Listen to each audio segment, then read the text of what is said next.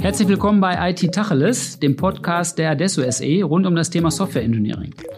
Heute unterhalte ich mich mit Tobias Brückmann. Äh, Tobias ist Professor an der IUBH und Geschäftsführer von Campus Lab, einem Schulungsunternehmen. Du kannst ja vielleicht auch noch einen Satz zu sagen, lieber Tobias.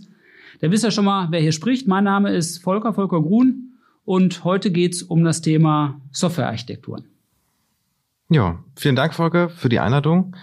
Ähm, ich sage einfach noch mal zwei Sätze zu mir. Genau, Mach Professor an der IUBH für Software Engineering, insbesondere in der Wirtschaftsinformatik. Das ist im Prinzip so der Bereich in meinem Berufsleben, in dem ich ähm, mich mit der angewandten Forschung und der Lehre beschäftige. Und ich habe aber auch noch den Luxus, äh, und das finde ich ganz großartig, als äh, Gründer und Geschäftsführer der Campus Lab GmbH, da mich auch in der Praxis rumzutreiben. Äh, dort begleiten wir nämlich IT-Unternehmen bei großen und kleinen Veränderungen von IT-Prozessen äh, in Form von Schulungen, von E-Learnings, von Qualifizierungsprogrammen und habe dann sozusagen gewissermaßen da die äh, geballte Praxis vor der Brust. Und das Schöne an den beiden Sachen ist, äh, dass sich das so schön befruchtet. Äh, man kann nämlich die Probleme, die man in der Praxis aufsammelt, dann in die Lehre, in die Forschung tragen, dort überlegen, wie man die lösen kann, kann die direkt wieder zurückspielen, dann in die Praxis wenn man vor Praktikern steht, dann hilft es ja nicht über allgemeine Theorien zu reden, sondern muss es ja irgendwie operationalisieren auch. Und, ähm, und dann kann man gucken, ob das klappt und dann wieder mit zurück in die Forschung nehmen, wenn das nicht klappt. Hört sich ja gut an, aber stimmt das tatsächlich? Also wenn ich mal angucke, was ich in der Uni mache und Softwarearchitekturlehre mache, dann ist das immer die schöne reine Welt, schön unterteilt in Softwarearchitektur mhm. und Facharchitektur und Systemarchitektur. Und wenn ich dann die Projekte in der Praxis angucke, da reden die Leute auch von Architektur, aber ob die die Ebenen schon immer so sauber auseinanderhalten, ob das nicht so ein schillernder Begriff ist. Also ich finde Architektur, also ich sag's ja mal jetzt, mhm. so, ich will es auch gar nicht erst eine Frage gleiten. Ich glaube ja, Architektur ist so ein, einer der fürchterlich schillernden Begriffe, fürchterlich schillernden Begriffe und, und jeder denkt sich was Eigenes dazu. Ja, genau. ja, absolut, genau. ja, genau. Also deckt, absolut, kann ich äh, total bestätigen. Deshalb fangen wir mit der Übung an, die wir hier mhm. haben. Ne? Die hatten wir zuletzt mhm. schon mal. Das hat sich gut bewährt. Mhm. Erklär mal jemandem nachts um zwölf auf einer Party, mhm. Hm, was man unter Softwarearchitektur versteht. Gut, das ist, ähm, ich beschreibe es mal gerne als das, was man nicht sieht, aber dafür sorgt, dass komplexe IT-Systeme und Anwendungslandschaften die an sie gestellte Erwartung erfüllen.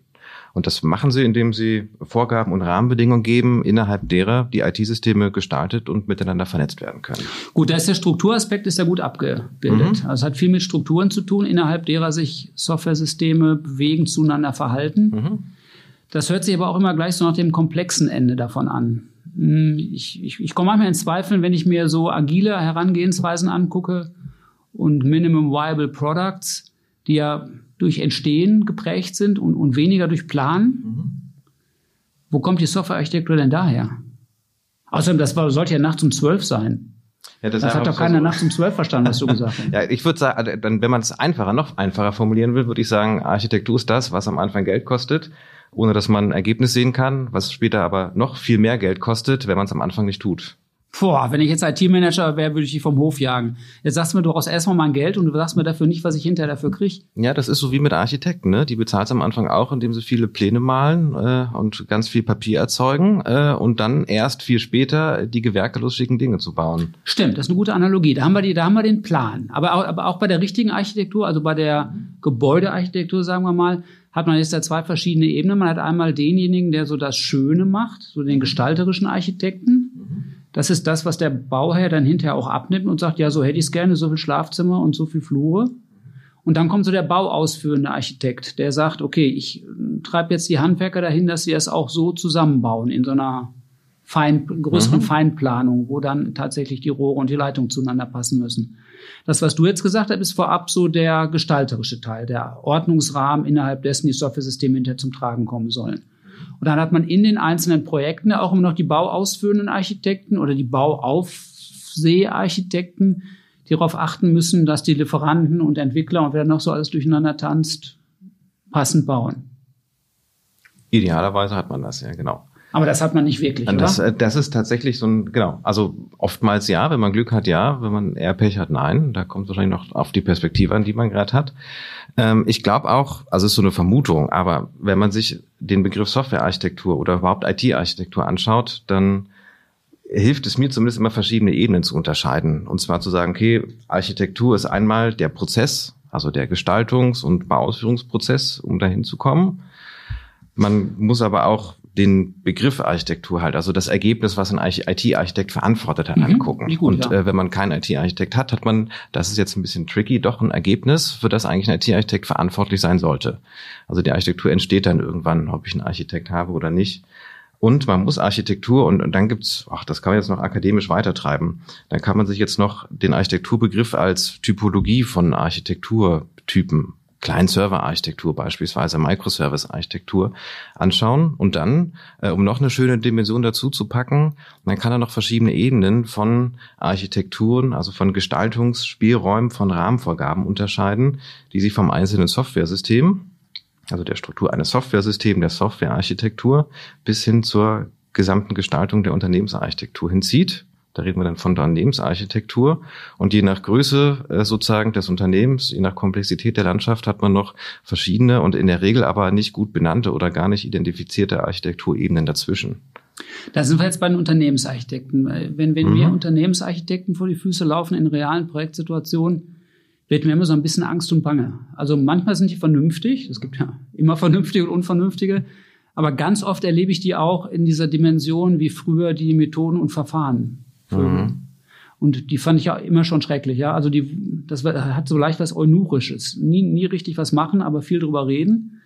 Mm, und so ein vernünftiger Unternehmensarchitekt, der lebt ja davon, dass er das, was er da predigt an Ordnungsrahmen, architekturellen Vorgaben, idealerweise auch schon mal in der Umsetzung erlebt hat. Oder ja, nicht nur erlebt hat, sondern schon mal umgesetzt hat und deshalb die Fallstricke und Schwierigkeiten kennt.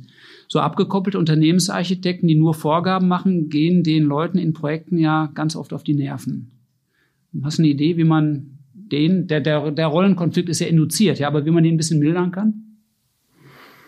Die allergenerische Antwort ist durch gute Ausbildung äh, und Weiterbildung. Das klingt jetzt ein bisschen platt, aber ähm, macht das jetzt ja schon in verschiedenen Kontexten über ein paar Jahre hinweg.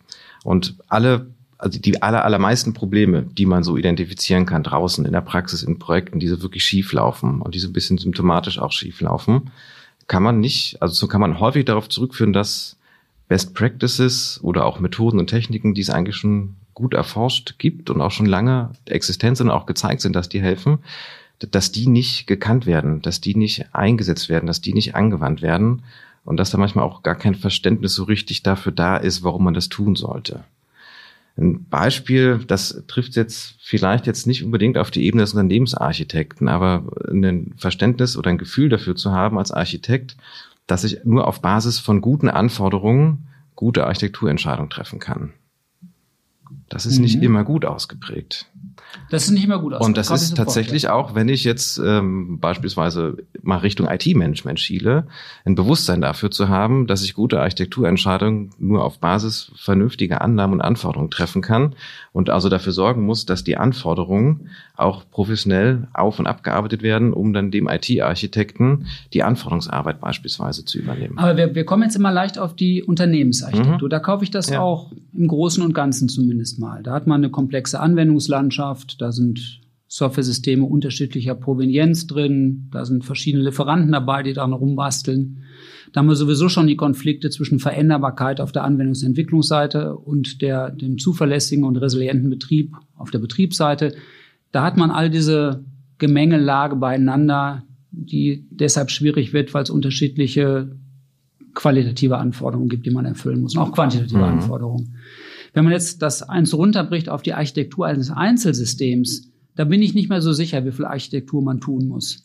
Also eine Anwendungslandschaft, die muss generellen Prinzipien folgen, damit es überhaupt effizient betreibbar ist. Fertig. Aber ein einzelnes Software-System, jetzt will einer ein Bestandsführungssystem bauen, ein Partnersystem, ein Provisionssystem, aber eben nur ein einzelnes. Da hat man früher Entwurf so gesagt. Und heute war mal der Architekt mit der Geltungsmächtigkeit, die er daraus ableitet, dass er der Architekt mhm. dieses Projekts und mhm. dieses Systems ist. Wie kriegt man den da eingehegt, dass der schon noch gestaltet, aber jetzt eben gerade nicht für die Umsetzung einer jeden einzelnen Anforderung zuständig ist? Weil das muss am Ende ja schon dann irgendwann ja, auch wieder ein ja, Entwickler ja. machen. Ja, da ist jetzt klar. ja der Architekt nicht für die Einzelanforderungen zuständig. Genau, da hilft, da, da ist, das ist ein bisschen, das ist oft schwierig, äh, wenn man als Architekt, glaube ich, ein gutes Selbstverständnis von seiner Rolle hat und weiß, ich bin jemand, der Rahmen gibt, ich bin jemand, der auf Basis von Anforderungen jetzt nicht ein Klassengerüst vorgibt, sondern allgemeine Entscheidungen trifft und einen guten Rahmen gibt, in dem sich mein Entwicklungsteam gut bewegen kann, ohne Entscheidungen vorwegzunehmen, sondern auf der angemessenen Ebene Entscheidungen treffen kann, dann ist das super wichtig und sinnvoll. Da braucht man aber, glaube ich, ein Bewusstsein dafür, dass man nicht mehr auf der Entwicklungsebene arbeitet. Muss so ein Architekt, also so ein Architekt eines Einzelsystems eigentlich die Domäne verstehen? Muss der wissen, worum es geht? Besser ist es, ne? Ja, besser ist immer. Besser ist immer, wenn man weiß, worum es geht. Ja, ja, aber da, da tatsächlich, das ist so eine, ähm, wenn man ähm, ein eingespieltes Entwicklungsteam hat, was seit zehn Jahren in der gleichen Domäne arbeitet, die einigermaßen stabil ist, im Technologierahmenwerk, was einigermaßen stabil ist, was die von innen nach außen auswendig kennen, dann hat sich da womöglich auch schon eine ganze Menge Architekturkompetenz im Entwicklungsteam genau, breit gemacht. Dann brauchst du keinen expliziten Architekten mehr, oder? Ne? Der wird Maskottchen. Wahrscheinlich eher nicht, ja. genau. Andererseits, wenn man halt eine neue Domäne hat, die noch nicht kennt, eine Domäne sich verändert, neue Technologien eingeführt werden, vielleicht die Domäne Stimmt, stabil ja. ist und man wenig Know-how im Team hat, weil es Team neu ist, dann ähm, ist es eigentlich ganz gut, äh, so eine Rolle zu besetzen. Das, das, das, das Schwierige bei der Rolle Architekt oder Softwarearchitekt ist häufig, dass das Kollegen sind, die ähm, einen Entwickler Lebenslauf haben häufig, durch die Entwicklung sozusagen ja. Entwickler wurden, sich dann ähm, sozusagen Geschmack haben an der Softwarearchitektur und dort die Ebene auseinanderzuhalten, sozusagen den Entwicklerhut ab und den Softwarearchitekthut ja. aufzusetzen. Das ist unglaublich schwer. Das ist schwer, ja. Und ich frage so unbeholfen, weil mein Eindruck ist, dass wir zumindest hier bei der Adesso mh, die Softwarearchitekten, die kriegen wir ausgebildet. Da gibt es ein eigenes Ausbildungsprogramm, die müssen ihr Gesellenstück machen mit den softwarearchitekturellen Fragen, kennen die sich in der gut aus, wo wir uns hin und wieder mal schwer tun, oder zumindest schwerer als bei den Softwarearchitekten, äh, sind die Facharchitekten. Mm, und ich glaube, das ist auch der Architekturbegriff, der am stärksten vernachlässigt wird. Ich glaube, gerade bei einer Neuentwicklung ist der Facharchitekt derjenige, der mit wenigen Handreichungen und wenigen Strichen am Whiteboard viel Struktur festlegt, die viel überdauert, wenn ja. sie denn auf echtem Domänenverständnis ja. basiert. Und wenn du den nicht dabei hast, dann macht auf einmal keiner mehr eine Facharchitektur und in der Ermangelung des, der Domänenkenntnisse fangen die Softwarearchitekten an, eine technische Architektur zu machen. Dann hast du sichergestellt, dass die Oberfläche in der richtigen Technologie ist und die passt auch zur Persistenzstruktur. Hm, aber keiner hat Ahnung davon, wie jetzt das Partnersystem aussehen soll, weil keiner weiß, was Partner ist. Ja. Und eine mangelnde Facharchitektur halte ich für so ein Kernrisiko in Entwicklungsprojekten. Ja, Absolut. Und das, also das wird halt oft noch verstärkt, ähm, sozusagen, in der Graben ist es ja nicht, aber oft gibt's ja doch auch Gräben, äh, dass äh, wenn die IT was umsetzt, sagt der Softwarearchitekt, äh, wenn er jetzt vielleicht nicht am glücklichsten besetzt ist, gib mir die Anforderungen, ich baue das, was in den Anforderungen steht und hat da womöglich gar kein Gefühl dafür, dass da auf Facharchitektur Überlegungen Dinge getan werden müssen. Und, und auf der anderen und, und auf der anderen Seite sagt die Fachabteilung, na, ich habe ja doch meine Anforderungen aufgeschrieben, äh, setz sie doch einfach so um. Also ein Bewusstsein dafür zu haben, dass das ein wichtiges Element ist, auf Seiten der Fachseite zu erzeugen. Ja. Und jemand, ja. vor allen Dingen ähm, dazu zu bewegen, eine Verantwortung darauf zu haben. Gut, dann halten wir mal fest. Also wir haben jetzt auf der Architekturseite die Facharchitekten, die müssen Domänen durchdrungen sein und auch die Traute haben, grobe Kistendiagramme zu malen. Einfache Box-and-Line-Diagrams mhm. halte ich ja, glaube ich, mhm. für ein wichtiges Element dabei. Dann haben wir die Softwarearchitekten, die müssen das Ganze in der Softwaretechnikwelt verankern, also in dem Technologiestack und in einzelnen Technologiesorten, meinen wir auch noch in Frameworks.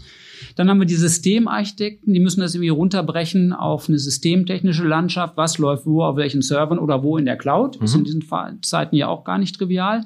Und die können das für ein einzelnes Stück Software tun. Und dann gibt es die Unternehmensarchitekten, die müssen aus einer Reihe von antizipierten Projekten diejenigen Dinge rausholen und vor die Klammer ziehen, die eben für diese Menge von Projekten gelten sollen.